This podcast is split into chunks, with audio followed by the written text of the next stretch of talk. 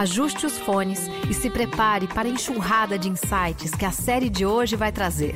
Esse é o Decodificando, o podcast da plataforma Gente, para falar sobre comportamentos emergentes, novidades e tendências que impactam o mercado e a sociedade. Nos próximos minutos, queremos te dar a conversa mais produtiva da sua vida. Vem com a gente! Olá, eu sou Luiz Eduardo. É, eu, a gente está aqui gravando esse podcast hoje para falar um pouco sobre direitos LGBTI, além do mês de junho. É um tema extremamente importante, principalmente agora que a gente está no mês de junho, que é o mês do orgulho LGBTI. E a gente trouxe esse tema hoje é, para conversar um pouco é, com as pessoas aqui no podcast, para a gente falar o porquê é importante a gente pensar nos direitos das pessoas LGBTI, e principalmente não é, fechar essas pessoas, a importância delas somente ao mês de junho. Eu sou diretor de comunicação da Todes. A Todes é uma startup social que luta e trabalha em prol da, da comunidade LGBTI+, e a gente tem como propósito fazer com que o Brasil se torne um país verdadeiramente livre de discriminação. É, e aqui comigo hoje estão três pessoas. Primeiro, a Bren, que é travesti, é criana e ativista ela também é arte educadora e colunista, é voluntária da Todos. É, na Todos ela trabalha como analista de eventos e é cofundadora do Transespaços e participante do coletivo STTetas.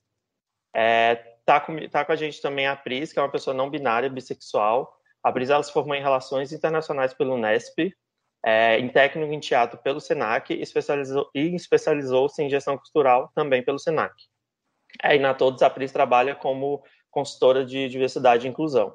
E também está o Cleverton, que é conhecido lá em Porto Velho como Tom, que ele é bio-homem, gay, advogado, mestre em administração pública e doutorando em ciências jurídicas pela Univale. Ele ocupa a presidência na Comissão de Diversidade Sexual da OAB Rondônia e, e é professor na Faculdade Católica de Rondônia também. E, como na todos, ele trabalha como analista jurídico. É, então, bem-vindo, gente. Obrigado por, por estarem aqui participando também é, desse podcast. E para a gente começar a falar sobre os direitos LGBT mais, LGBT mais além do mês de junho, eu quero começar fazendo uma pergunta para o Tom. É, Tom, eu queria entender um pouco sua opinião, enfim, sobre o panorama atual da igualdade de direitos da população brasileira LGBT e não só pensando de, pensando de um ponto de vista legal, mas como esses, esses direitos são aplicados na prática, como as pessoas podem reivindicar eles na prática. Olá, Luiz. Muito obrigada pelo, pelo convite. É um prazer estar aqui é, é, debatendo esse tema, ainda mais em, em, um momento que nos encontramos, né, política e culturalmente, aí, então, é, nos resistindo, né? Nós temos aí que sempre é, é lutar por essa existência.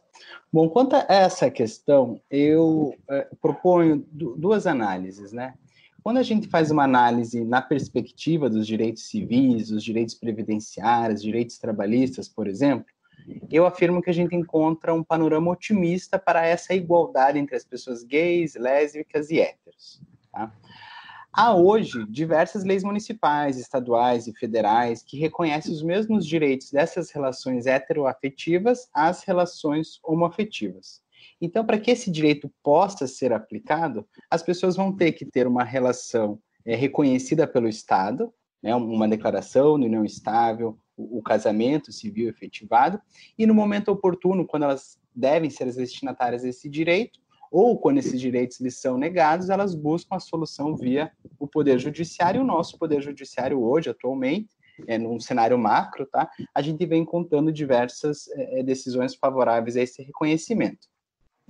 O ponto frágil que eu, que eu vejo né, nessa questão aí da, da igualdade, desse panorama da igualdade de direitos, como o casamento, por exemplo, é que eles são reconhecidos pelo Poder Judiciário e não necessariamente por uma lei. Né, o que pode trazer para nós aqui uma grande insegurança jurídica e ausência dessa estabilidade é, é, futura.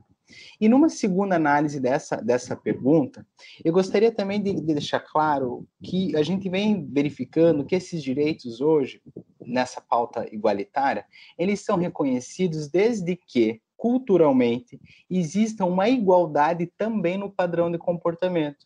E aí que a gente começa a encontrar uma, uma pauta de resultado preocupante para a nossa luta, que também englobam é, travestis, é, pessoas é, trans, a, a, os queers, intersexos, entre todas as outras né, siglas aí, letras que, que compõem o nosso LGBTQIA+. Porque esses movimentos civis de igualdade, que é decorrente dos anos 50 e seguinte, eles conseguiram consolidar, por exemplo, o casamento, eles conseguiram consolidar o impedimento de discriminação no espaço de trabalho, o direito à ameação é, é, de bens, mas eles não conseguiram ainda promover uma verdadeira transformação no nosso padrão de reconhecimento de comportamento sexual e gênero dissidente àquilo que é dito normal. Então, quando a gente começa a incluir essas demais letras, quando a gente começa a incluir esses demais é, é, é movimentos, a gente começa a verificar que o nosso rol de conquistas ele é muito reduzido. Tá? O STF, por exemplo, ele tem casos muito importantes para julgar que ele ainda não julgou, como, por exemplo, a, a ação que está é, relacionada ao acesso ao banheiro feminino para as mulheres trans. Esse tema ele é extremamente importante para que eu possa ilustrar essa fala aqui minha. Por quê? Porque o que a gente, é, é, o que se busca nessa ação, por exemplo, não é uma igualdade de direito, mas sim uma política de justiça de reconhecimento de um direito fundamental que a pessoa trans tem a sua autodeterminação. Esse é um direito fundamental, um direito de personalidade, é como que a pessoa se reconhece e se identifica. Então, veja, isso não está numa pauta mainstream de, de igualdade. A igualdade que a gente vem verificando é uma igualdade que acontece desde que esteja no padrão.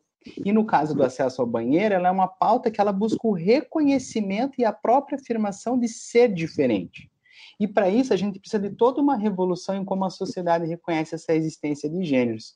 Então, é, é numa, numa, resposta um pouco mais, mais, resumida, eu diria que o nosso panorama de igualdade dos direitos civis, por exemplo, ele vem evoluindo e alcançando bons espaços. Quando eles são violados, busca-se a tutela do Poder Judiciário e a grande maioria das sentenças, das decisões, elas vêm sendo positivas para essa pauta.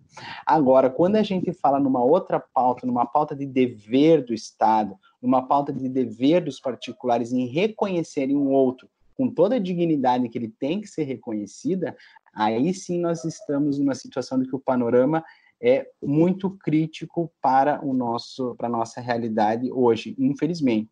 E aí a gente precisa sempre estar tá, tá pautando e estar tá, é, requerendo né, uma educação mais livre, né, uma sociedade mais libertária, que esteja relacionada com as nossas é, realidades. Essa, essa é mais ou menos essa é a minha perspectiva hoje sobre esse, esse panorama do, dos direitos. Entendi. Então, é, eu acho que, que essa parte que você trouxe de, de entender a diferença entre é, o que está sendo, né, as leis que estão aí é, em favor da comunidade LGBT+, o que está no padrão, o que é mainstream, fora o que está escondido, invisível ali, ali ainda, como o exemplo que você trouxe da, do uso do banheiro feminino por, por mulheres trans, né? Então, existe mesmo, dentro, e é uma coisa que a gente sempre discute dentro da comunidade, né? Existe dentro da comunidade uma valorização do que é padrão, até própria da, dentro da comunidade LGBT+, e quando sai desse padrão, é, as coisas são bem mais difíceis e tal. É, tá, dito isso, eu queria ouvir, mas aí eu queria agora ouvir da Pris e também da, da Bren, você também, então depois se você quiser falar, que a gente, eu estava lendo umas pesquisas e agora durante o período de isolamento social teve um aumento em casos de LGBT mais fobia, é, muitas vezes motivado porque as pessoas estão em casa, estão em casa com as pessoas que são seus agressores, enfim. É, e principalmente esse caso de LGBT mais LGBT mais atingiram principalmente é, mulheres trans. Então teve um aumento no homicídio de, de mulheres trans e de pessoas trans no geral, é, comparado né, ao mesmo período do ano passado. Aí eu queria entender, principalmente de você, Bren, é, qual a sua visão sobre isso, por que você acha que tem, é, é, esse aumento está acontecendo agora em, em, períodos de pandemia. Se é realmente essa questão das pessoas estarem obrigadas a estar dentro de casa, ou se você vê algum outro motivo para esse aumento. Primeiro, boa tarde, Du, boa tarde, Tom e Pri. A priori, assim, né, do, do, que eu vejo da minha concepção, primeiro de tudo é a nossa existência. Começa aí. Por a gente existir, a gente já, tá, já, é, já é um ser odiado pela sociedade. E aí, nesse período de pandemia, as pessoas estão tendo muito mais acesso à internet. E corpos transvestis gêneros estão ocupando cada vez mais espaços em mídias, em redes sociais.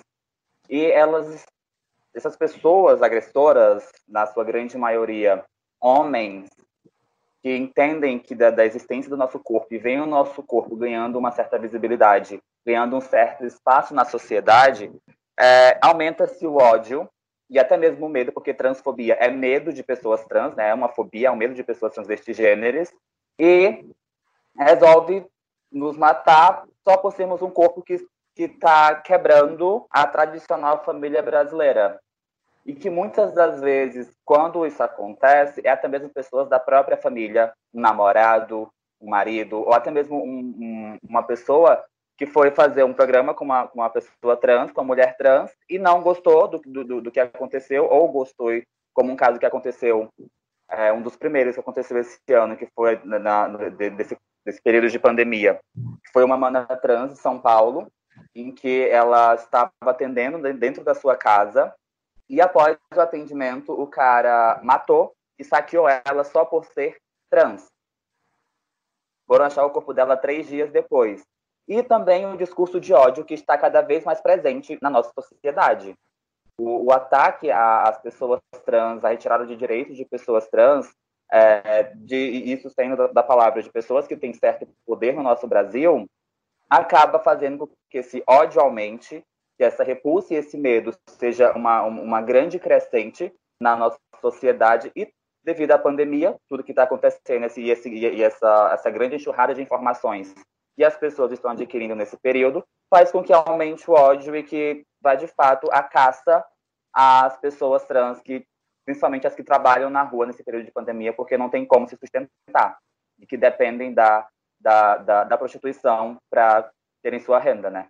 E enfim isso tudo é, que você falou e, e, realmente esse esse medo e, e, e esse poder que essas pessoas acham que tem, né, de poder é, enfim, maltratar, matar, bater, enfim, pessoas trans, acho que influencia muito também o fato delas acharem ou saberem que elas não vão sofrer nada com isso. Então, ela vai ali causar algum mal a uma pessoa trans e para ela, né, se ela é no padrão normal ali de branco cis hétero, classe média ou classe alta, ela vai ficar tudo bem, porque com ela não vai acontecer nada, né? Então, ela não se, ela não se preocupa nesse segundo ponto, né? É, o que ela vai fazer com outra pessoa não vai voltar contra ela, né?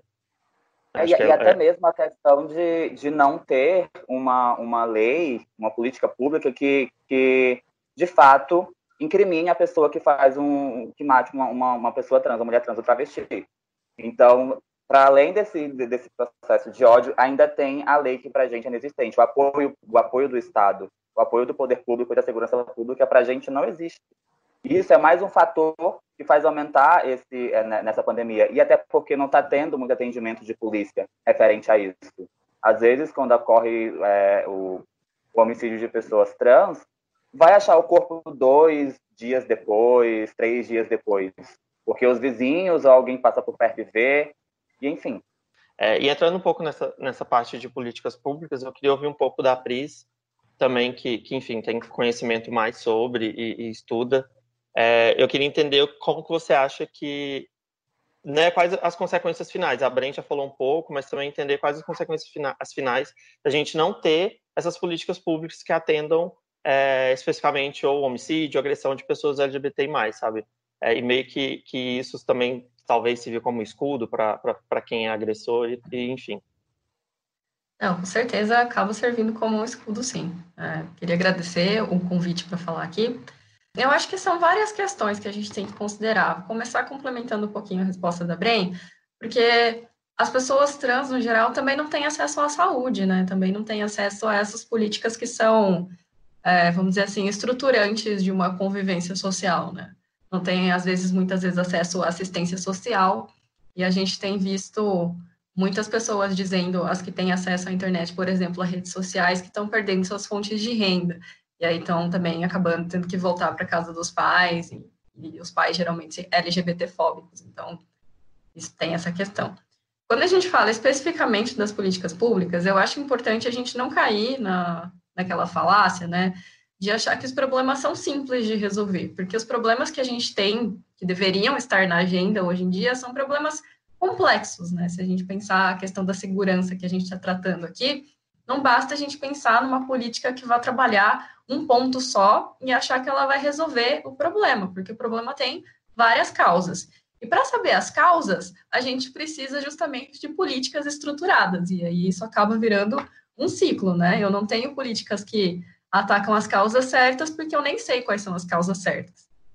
E a consequência direta de não atacar as questões, é, por exemplo, de segurança das pessoas LGBT, é que elas não diminuem, né? Pelo contrário, os casos de violência eles só aumentam.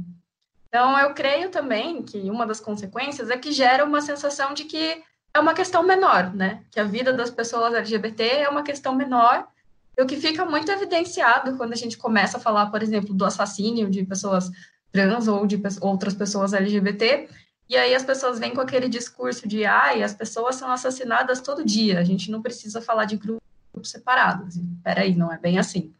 E acho que uma outra coisa também que, né, que eu creio que é gerada pela falta de ações, é uma certa visão de impunidade, como a Bren estava dizendo. Então, se eu sinto que a questão da morte das pessoas LGBT é uma questão menor e eu sei que não vai acontecer nada comigo, então eu vou me sentir muito mais motivado, ou motivada, ou motivade a cometer um ato de violência contra essa pessoa. Sim. É, e eu acho que, que entra muito dentro, dentro disso que você falou, Pri, é, eu acho que entra muito a questão da gente não. É, hoje em dia, uma pessoa LGBTI, ela, quando ela tem essa vontade de denunciar, por exemplo, uma agressão que ela sofreu, muitas vezes ela não sabe o que, que ela faz, onde ela vai, quem que ela vai recorrer, se é a polícia, enfim, se é uma boletim de ocorrência, se ela, o que, que ela faz. E eu acho que também por isso é, acaba que a gente não tem dados concretos e, e números confiáveis sobre é, a quantidade de casos de LGBT mais fobia, de transfobia, enfim, aqui no Brasil, sabe? E eu acho que essa falta de preocupação com esses dados, é, né, enfim, vem muito também desse, desse medo das pessoas não terem medo, enfim, de, de denunciarem, mas também uma preocupação, uma baixa preocupação pública de, de se preocupar com isso, sabe? Se preocupar com a importância desses dados e como pode usar esses dados depois. É, aí eu queria ouvir de vocês, se vocês é, enfim, tem alguma opinião sobre essa questão dos dados e a importância desses dados é, para a gente, para a comunidade LGBT mais no geral, tanto para os nossos direitos, enfim. Então, é, a primeira causa da falta de dados né, é justamente que não existe uma política de geração de dados.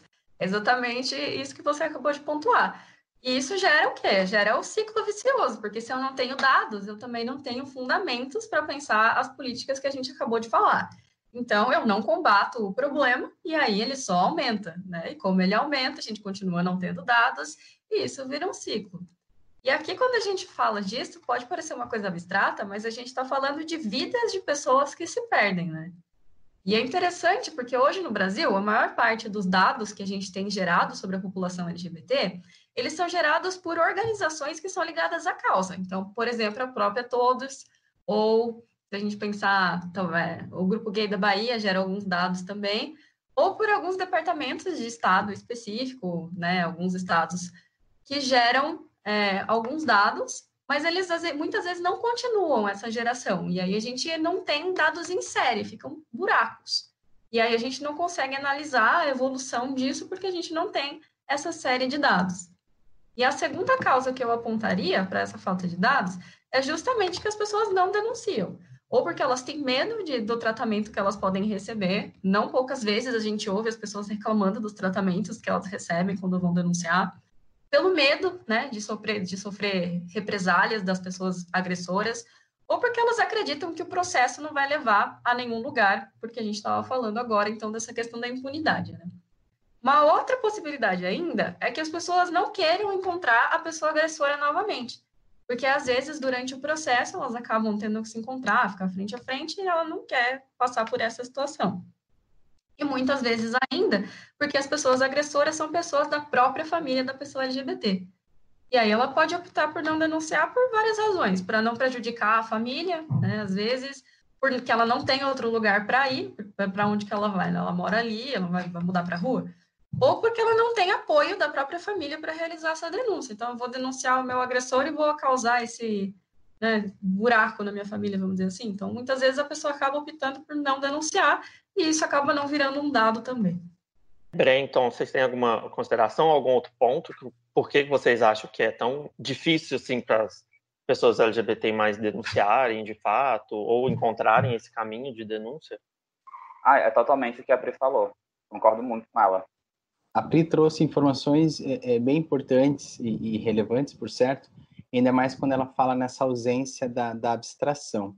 É, eu atuo é, em bastante casos é, junto com pessoas LGBTQIA+, que sofrem esse tipo de violência, e a gente, na prática, vai até a, a delegacia, que sempre é a nossa primeira orientação, para poder realizar o boletim de ocorrência, né, para fazer a informação. Quando nós chegamos nesses espaços, a, a, recepção nunca é boa. A recepção sempre é uma recepção onde parece-se que não, não importa se é o, a pessoa que chega lá, parece que a recepção sempre é a mesma, seja de um furto ou seja de um, de um estupro, enfim. É uma recepção muito é, é, fria. E, ao mesmo tempo, em algumas situações, a gente se vê eu, enquanto advogado, quando estou junto com, a pessoa que eu estou acompanhando, é, a gente vê profissionalmente que muitas vezes a pessoa ofendida ela é colocada no lugar de culpado.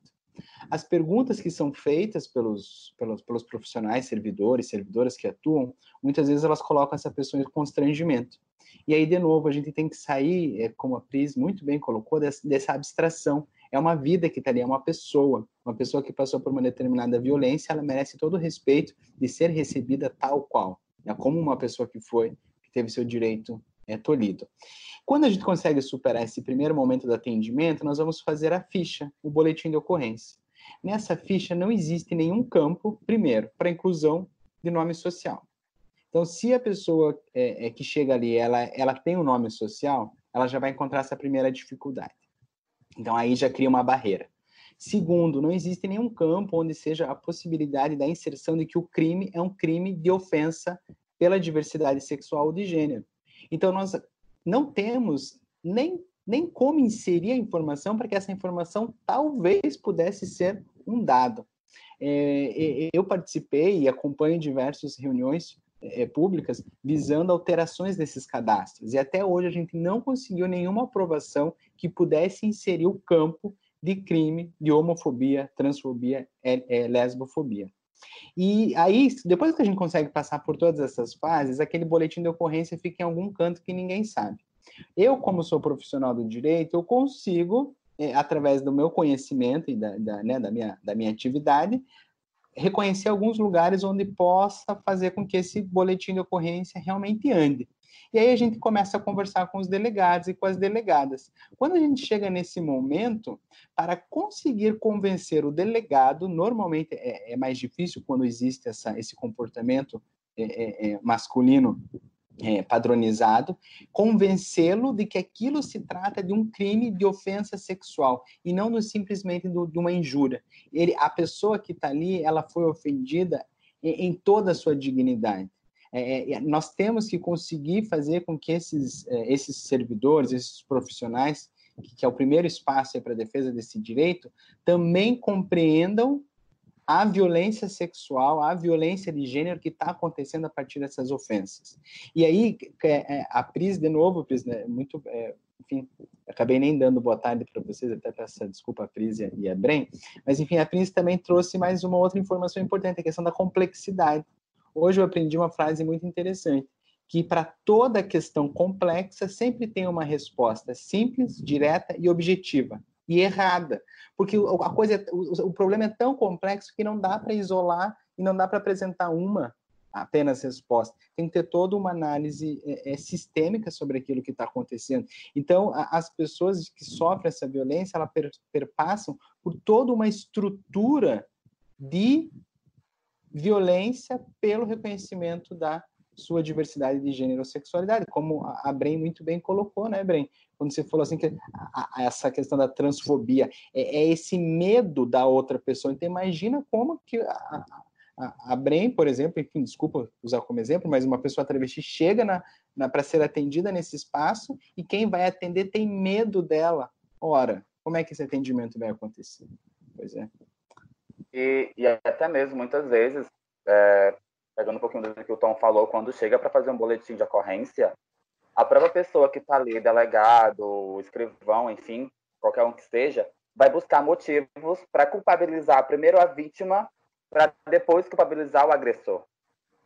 Isso acontece muito. dentro desse caso, por não ter políticas públicas, por não ter profissionais preparados para um atendimento né, é, com uma LGBT mais fobia, e sempre querer jogar a culpa para cima da vítima para o agressor se manter impune, livre, que normalmente é uma pessoa cisgênera, é, muitas vezes branca, em sua grande maioria, em todo aquele contexto político, social, enfim, né?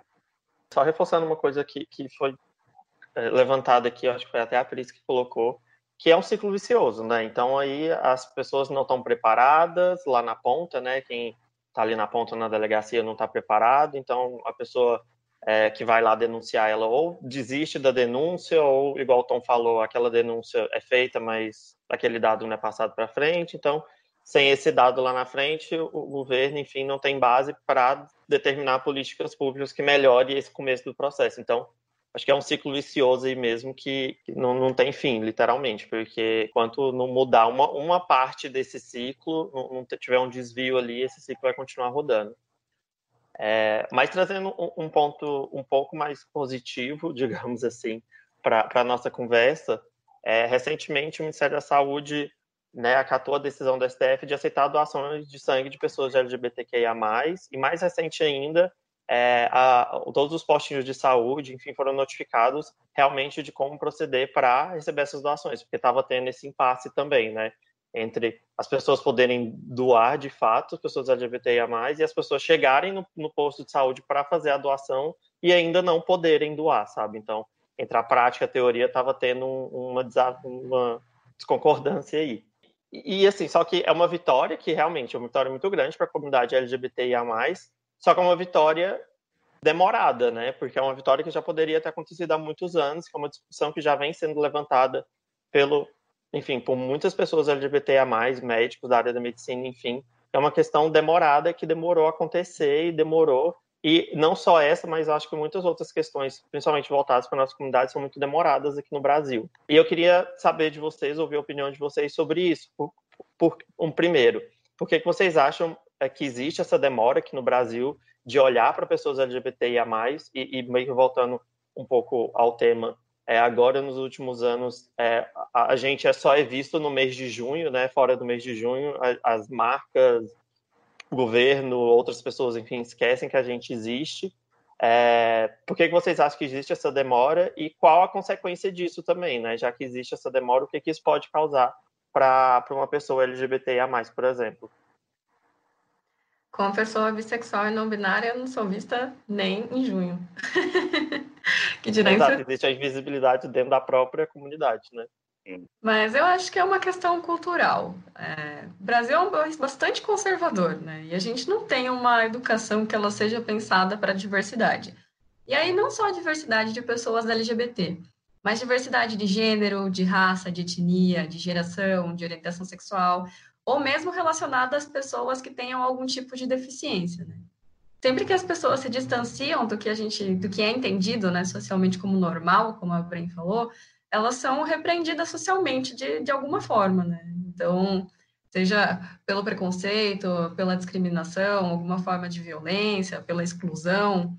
Então, a base da mudança, para mim, é pensar um sistema de educação que ele realmente seja inclusivo e que ele debata a diversidade e inclusão de verdade, além da gente pensar políticas públicas de conscientização e de resolução dos problemas, né? Mas eu também acho, e acho que por isso que as coisas demoram tanto, e a gente tem que considerar que mudanças culturais demandam muito tempo para acontecer. Sim. Eu, eu, vejo que, que o país ele vem de um processo estrutural, pegando em contexto histórico, é, vem de um processo estrutural totalmente é, é, cisgênero e patriarcal, né? É tanto que na época da ditadura militar, as pessoas que não seguiam esse padrão, elas eram linchadas por ferirem a moral ética e, e, e, aplicada naquela época. Então, como é que a gente vai conseguir coisas rápidas, rápidas hoje em relação a mudanças, leis, é, políticas públicas e até mesmo a educação? Eu concordo muito com o que a Pris falou. Primeiro de tudo seria a educação, a base de tudo é a educação, ensinar essas pessoas, né, que nós existimos, que nós estamos aqui, embora o que a gente fale diariamente, cotidianamente, até mesmo fora do mês do orgulho LGBT+, que a gente está ali batendo tecla, discutindo sempre, não tiver uma educação, a gente não consegue nenhuma, evolu nenhuma evolução e nenhum entendimento melhor sobre a sociedade. E aí, devido a, a essa estrutura social e cultural que nós vivemos no Brasil, é, eles vão primeiro olhar para os pontos que, que, que, que demandam num, num, processo estrutural que já vem do Brasil há muito tempo atrás, que primeiro é o que vale a pena, depois é que vão pensar naquelas na, nas ditas minorias, segundo eles, né, que é, na visão disso, já conversando com algumas pessoas bem mais da, da bem da antiga aqui no Acre, é, essas pessoas elas creem que nossas pautas, que nossas realidades, nossas vivências, elas não são tão importantes para o Estado, porque a gente é minoria, porque a gente só pensa em, em, em, baderna, em festa, até mesmo o próprio mês de junho, mês de junho é considerado um carnaval fora de época, já ouvi isso de muita gente, reproduzindo fala de outras pessoas, né? É, já ouvi muita coisa dizendo isso, que é um carnaval fora de época, e até mesmo as marcas, quando procuram as pessoas LGBTI+, nessa época, é para uma questão de, de, de dinheiro, de, de, poder e de, do próprio Estado também. É, é, é, é tudo uma, uma um, um rolê de, de, de hierarquias, saca? Primeiro pensar naqueles que estão em cima e que alimentam todo um Estado, todo um governo, toda uma estrutura, resolver tudo que está lá em cima primeiro, para depois, quem sabe, se sobrar um tempo, alguma coisinha e tal, pensa na, na, na, na comunidade LGBTI+. Enquanto isso não acontece, a gente vai sendo morta, a gente vai sendo expulsa de casa, a gente vai sendo agredida fisicamente, sexualmente, verbalmente, em, em vários âmbitos que nós, pessoas LGBTI+, sofremos no nosso cotidiano.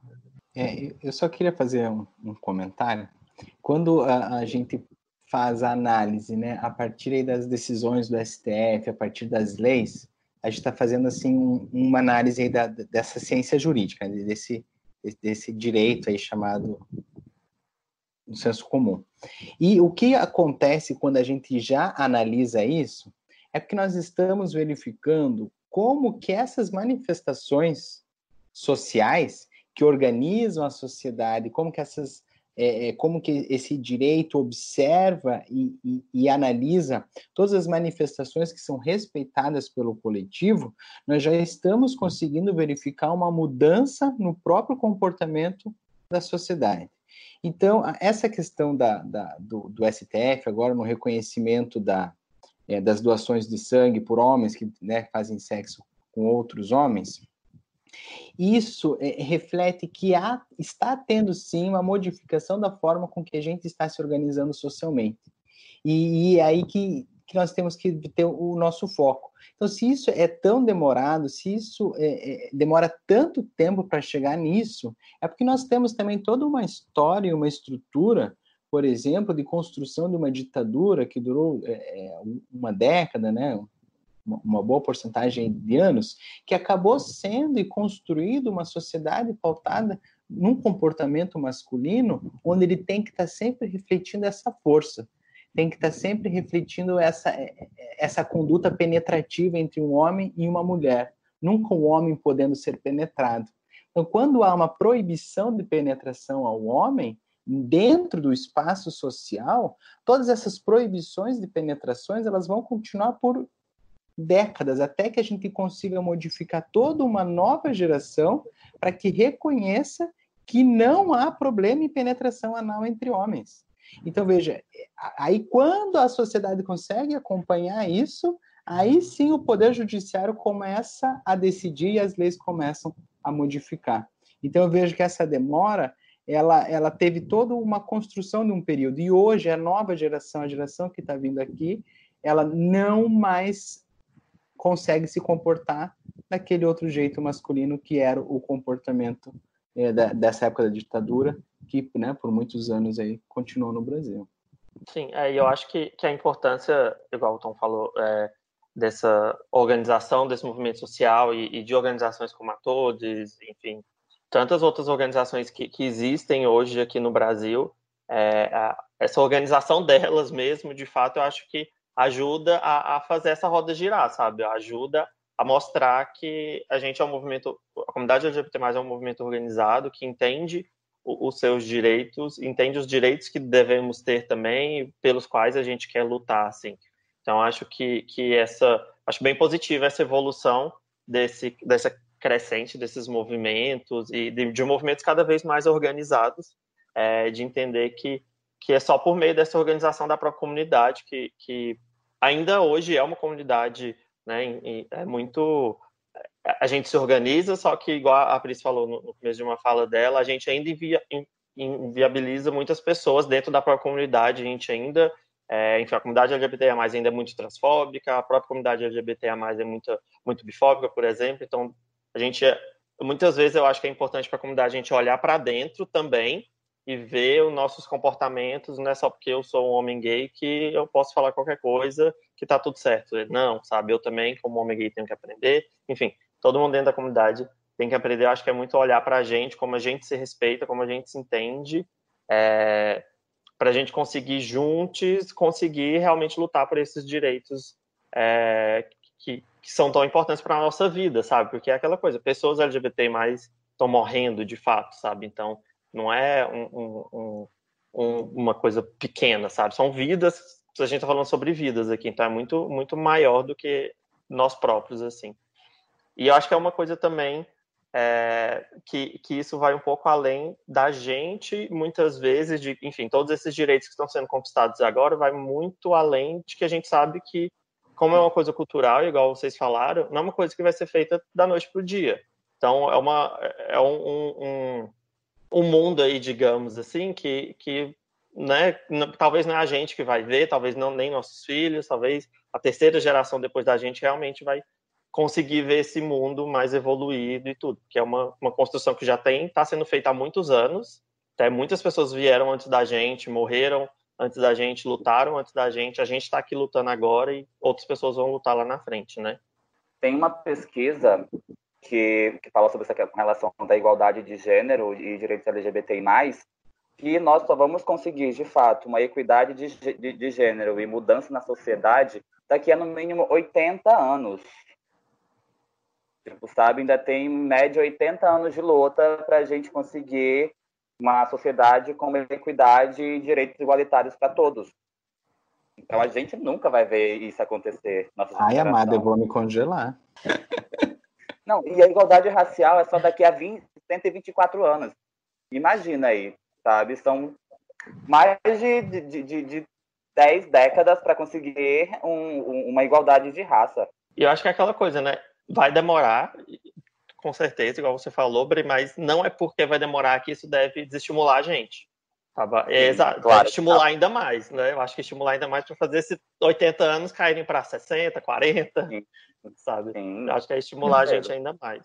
E eu acho que, que um dos principais pontos assim de luta, principalmente aqui no Brasil, que ao longo dos anos eu acho que virou um assunto bem controverso, assim, é a própria parada LGBTIA+, é, que é a maior parada, a parada de São Paulo é a maior parada do mundo. É, e ao mesmo tempo que a gente, aqui no Brasil, tem a maior parada LGBTA+, no mundo todo, a gente também ainda é o país que mais mata pessoas LGBTA+, ainda é o país que mais mata pessoas trans e travestis, principalmente. Então, acho que, que existe muito essa, essa diferença, né? Aí eu queria ver, ouvir de vocês também um pouco sobre isso. Por que, que vocês acham que existe muito essa diferença entre a gente se mostrar tanto por meio de um evento é, e, e, de uma, um movimento político que é a parada, mas ao mesmo tempo ali fora, muito isso, né? Fora do mês de junho a gente está morrendo de fato, sabe? Eu acho que são várias questões, né? Como a gente estava falando, são todas questões complexas. Mas até algum tempo atrás, o Brasil ele era visto como um país de pessoas cordiais, né? Como um país democrático racialmente, democrático politicamente. Só que, na verdade, as coisas aconteciam por baixo do pano, né? E eu vejo que, mais recentemente, o que aconteceu é que nós paramos de esconder os nossos preconceitos. Devido às mudanças no ambiente social, às mudanças na própria política, né, esses discursos de ódio saíram da casinha. E as pessoas elas passaram a se sentir mais confortáveis para demonstrar os seus pensamentos mais, sei lá, obscuros, assim. Especialmente na internet, porque eu tenho a impressão, né, e já vi vários, várias pessoas dizendo que parece que não vai ter consequências quando você fala alguma coisa na internet, né? Porque a pessoa não está ali na sua frente, então parece que nada vai acontecer. E eu acho que toda mudança, ela gera uma reação. Uma reação na tentativa de manter as coisas como elas sempre estiveram. Com mais pessoas se empoderando, se mostrando publicamente, como a gente tem feito, como acontece na parada, a reação vem. E é normal que a reação venha. Mas eu acho que o problema é como ela vem aqui no Brasil, de uma maneira muito violenta, né? uma maneira muito excludente. É, parece que não, mas a gente tem uma visão muito belicosa de, de resolução de conflitos no Brasil, muito violenta. É, se você pegar alguns programas aí televisivos, as pessoas estão sempre brigando, sempre é, indo para esse lado mais, mais violento. E, por outro lado, eu acho que com o aumento das, das, cada vez maior, né, das pessoas que se sentem confortáveis e encorajadas para viverem como elas são, isso é um sinal de que a gente tem alguma abertura, né? Uma abertura que foi construída por essas pessoas que vieram antes de nós. Pelo menos para algumas questões, que é isso que a gente já pontuou, já que, por exemplo, as pessoas transexuais e as travestis, elas não encontram nenhuma abertura, nem no movimento LGBT, nem fora dele, muito menos. É, é muito isso, né? A gente, a, a, enfim, a tecnologia, digamos assim, né, e a internet ajuda muito nisso, da gente conseguir se expressar mais, é, por exemplo, esse podcast mesmo que a gente está gravando aqui, eu acho que é muito importante para que outras pessoas que talvez não tenham tanto conhecimento consigam ouvir, mas também tem esse, esse segundo lado que a Pris falou, né? Que também é, serve como escudo para muitas pessoas é, se revelarem, sabe? Então, trazer esse discurso de ódio que elas têm, muitas vezes elas têm medo de não falar sobre porque acham que vão ter alguma consequência, mas na internet eu tô assegurado ali que eu posso xingar alguém, entrar no vídeo de alguém, uma pessoa LGBTIA+, por exemplo, e xingar ela na foto, nas redes sociais, enfim, porque eu estou protegido do lado de cá, né? Eu tenho uma tela ali que, que me protege, que me separa dessa pessoa. E eu queria, partindo um pouco para o encerramento dessa conversa nossa, é, a gente falou muito aqui de direitos e, e, e de, enfim, de como a gente, a gente como pessoas LGBT mais sofre para ir atrás dos direitos, para garantir, né, de fato esses direitos.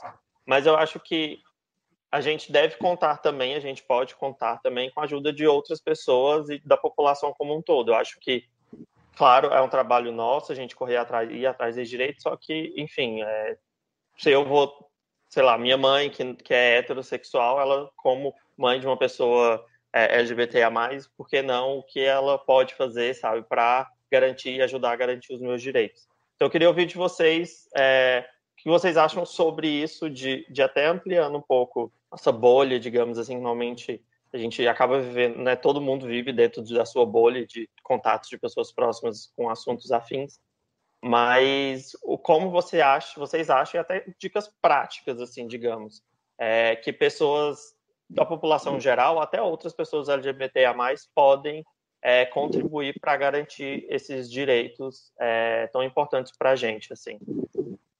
Eu acho que uma questão que a gente pode considerar é a questão do lugar de fala, né? Porque o lugar de fala ele é muito mal interpretado, eu imagino, porque a gente tem o nosso lugar de fala, de falar das coisas que a gente sente, né, das coisas que a gente passa, das nossas experiências, mas eu sempre penso que as pessoas deve, devem aproveitar os seus privilégios, né? E privilégio aqui não como uma coisa negativa, mas como é, uma coisa que você tem que, que te coloca numa situação mais confortável. Justamente aproveitar esse, essas, esses privilégios que você tem para é, dar voz e dar, dar poder a quem não tem. Né? Então, se eu estou ali conversando com o meu colega e eu sei que ele tem uma atuação que, que não é legal, que ele é uma pessoa que não trata bem é, outras pessoas, por exemplo, que é homofóbico, que é transfóbico, eu posso chegar para ele e falar, brother, não é legal isso aí que você está fazendo, sabe? E talvez ele vai me ouvir mais do que ele vai ouvir uma, uma outra pessoa trans, ou talvez ele vai se abrir para ouvir uma outra pessoa trans. Então, eu acho que aproveitar os seus lugares, os lugares onde você está inserido para provocar a mudança é, é uma maneira e se informar, né, também, porque não dá para provocar a mudança sem, sem ter informação de qualidade, sem saber né, do que, que você está falando. Então, eu acho que, que vai pelos dois lados, tanto empoderar quem quem está ali tem as experiências, quanto aproveitar os seus espaços de privilégio para dizer, olha, a gente pode fazer melhor, pode ser diferente para todo mundo, né? Tem isso também, empoderar uma parcela da sociedade não quer dizer que outra parcela da sociedade tem que diminuir, né? Tem que qualquer coisa assim que a gente quer acabar com a população. Não, todo mundo tem espaço, né? A grande questão é essa, é que todo mundo tenha espaço, todo mundo possa viver de uma maneira legal. Sim, concordo com o que a Pris falou, dessa questão do lugar de fala empoderar. Mas também é muito importante a gente ter empatia e sororidade. Eu acho que são duas palavrinhas que nós devemos carregar, seja comunidade LGBTI+, né, LGBTI+, enfim, qualquer âmbito, é carregar essas duas palavrinhas como, como se carrega, não sei, um bebê, alguma coisa que é muito importante, sabe? Porque sem sororidade e sem empatia, a gente não é praticamente nada, a gente é só um ser humano, muitas vezes rude, preconceituoso, é, machista, agressor, e todo esse, esse, essa grande avalanche que é né, as agressões dentro da, da, da nossa sociedade, as, as, várias formas de agressões. E uma coisa que eu, tô, que eu tenho falado muito nessa, nessa, nessa quarentena é a gente ter um olhar minucioso para o próximo, olhar o próximo é, de uma outra forma, de uma forma mais cuidadosa, é, de não enxergar o outro somente como um corpo que está ali, um corpo diferente, mas enxergar como uma pessoa de fato que passa por problemas, que tem crises, que tem, que tem sonhos, que tem objetivos, que tem metas, que devido a, a, a esse não olhar e essa falta de empatia, essa falta de sororidade, acaba gerando essa, essa grande gama de violência que é a nossa atual sociedade. Se você me permite colocar mais um pontinho, Bren, que vem em relação ao que você está falando, eu acho que escuta ativa também é necessário, né? Porque quando a gente tem sororidade, quando a gente tem empatia, quando a gente enxerga o outro como uma pessoa, a gente tem que se colocar num lugar de escutar. Escutar de verdade o que a pessoa está me dizendo, né? Não fingir que eu estou ouvindo, não ficar ali pensando em outras coisas enquanto a pessoa está falando comigo, mas ouvir aquela pessoa, considerar aquilo. Eu acho que isso está no, no, sei lá, na raiz da construção de uma sociedade melhor.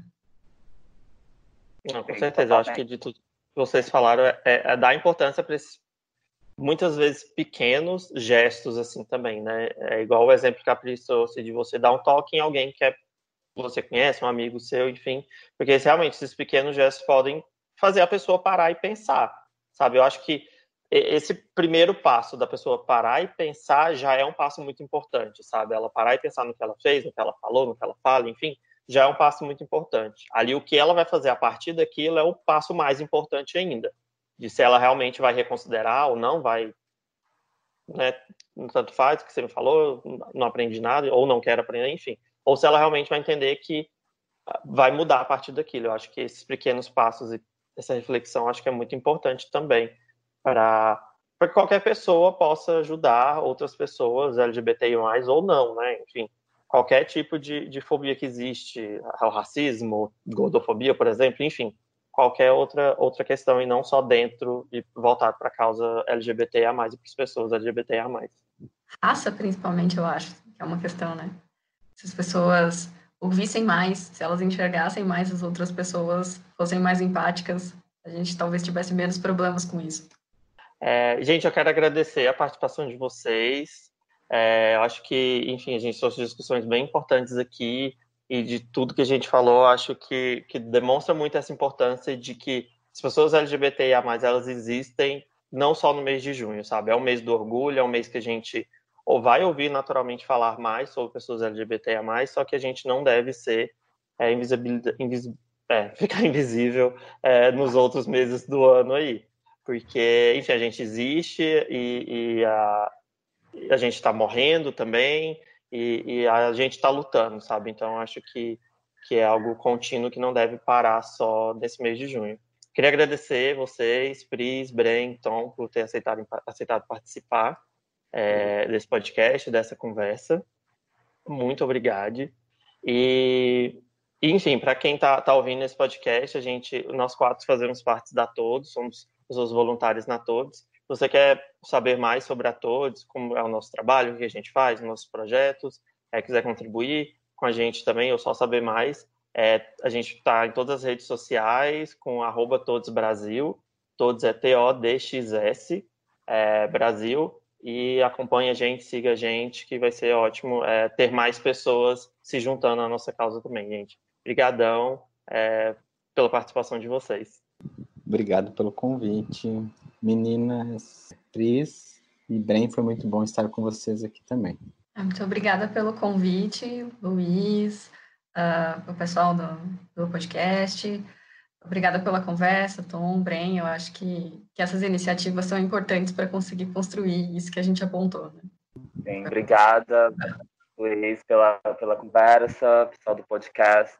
Obrigada também, Tom, Pris. Muito bom falar com vocês. E é isso. Obrigadão, brigadão, brigadão.